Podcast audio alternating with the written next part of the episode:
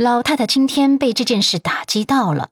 她一直以为自己的孙女很懂事、很善良，可鹿晗却是这般的不争气，想要毁了南希，还要毁了陆家。她气得一口气提不上来，剧烈的咳嗽着。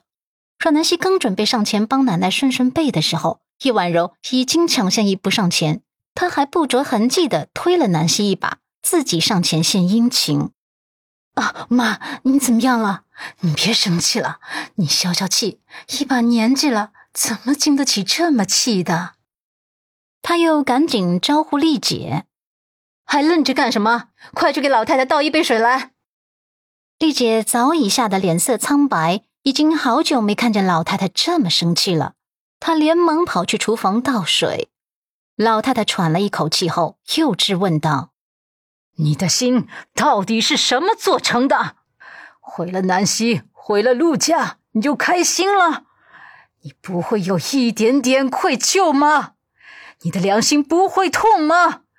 我真的好后悔当初在孤儿院一眼看中你，把你领回来。”鹿晗啊，鹿晗，你让我情何以堪？你让我怎么对得起这陆家的老老少少？鹿晗终于抬眸，眸光一片惊恐，摇头：“啊，不，奶奶，你听我解释，我没想过要毁了陆家，我真的没想过。他只是想要毁了阮南希。”只是想跟陆漠北在一起而已。至于陆家，他不想毁，也不敢毁。老太太眸光如刀片一样射向他：“你毁了南希还不够，还打算把视频发到报社去，让全世界都知道陆家的丑闻是吗？你这不是毁陆家是什么？你知道我老太婆最看重什么吗？”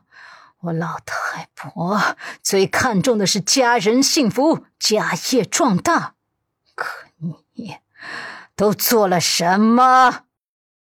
说到最后，陆家老太太痛心疾首，眼眸都有些湿润，嗓音也陡然提高：“我陆家待你不薄，我老太婆也待你不薄，你为何要这么打脸我老太婆？”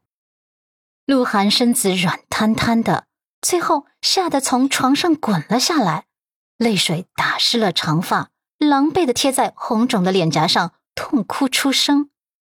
丽姐的水杯已经端了过来，叶婉柔接了过来：“妈，你喝点水，消消气。”她说话的声音也在颤抖。家里的气氛实在是太压抑了。老太太一辈子都是个强势的女人。她鲜少看见老太太红着眼眶，所以足以证明老太太这次是真的生气了。老太太生气了，他也没出息的跟着惶恐啊。老太太拧眉推开水杯，又死死的瞪着鹿晗。叶婉柔趁机说道：“涵涵啊，你看你把你奶奶都气成什么样子了，你快点跟奶奶道歉。”他的话还没说完，就被老太太瞪得不敢继续了。老太太咬牙，嗓音沉重：“这已经不是道歉就可以原谅的事情了。”赵毅然在老太太进屋之后，完全被老太太的气势震慑住了。这陆家老太太的气势太强大了，难怪外界一直都传言老太太强势霸道了一辈子。他被震慑的都忘记自己在生气了，低头看着鹿晗瘫坐在地上。痛哭流涕的模样，只觉得很痛快。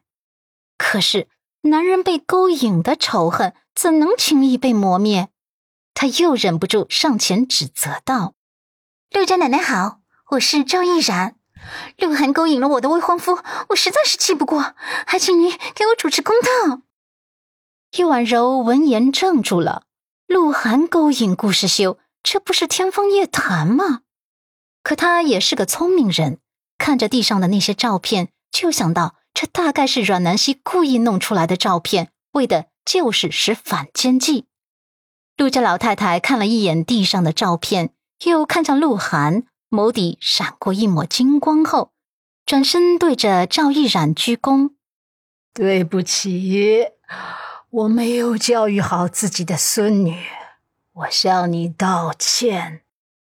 看着一贯威严强势的奶奶能做到这一步，阮南希心底一下子被触动了。